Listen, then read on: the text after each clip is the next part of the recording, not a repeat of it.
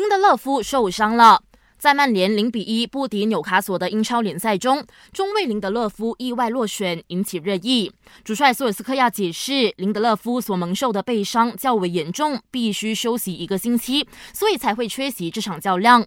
目前，林德勒夫已经前往瑞典国家队报道，如无意外，他将会在近期的比赛中首发出场。巴萨队内有好多射手王。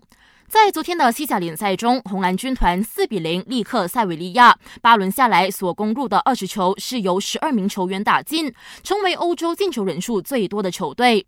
不仅如此，巴萨暂时是全欧进球数第二多的球队，与利物浦并列老二位置。曼城现阶段打入了二十七球，傲视欧洲。二零一九年世界杯橄榄球小组赛持续打响，南非将在待会六点十五分迎战加拿大。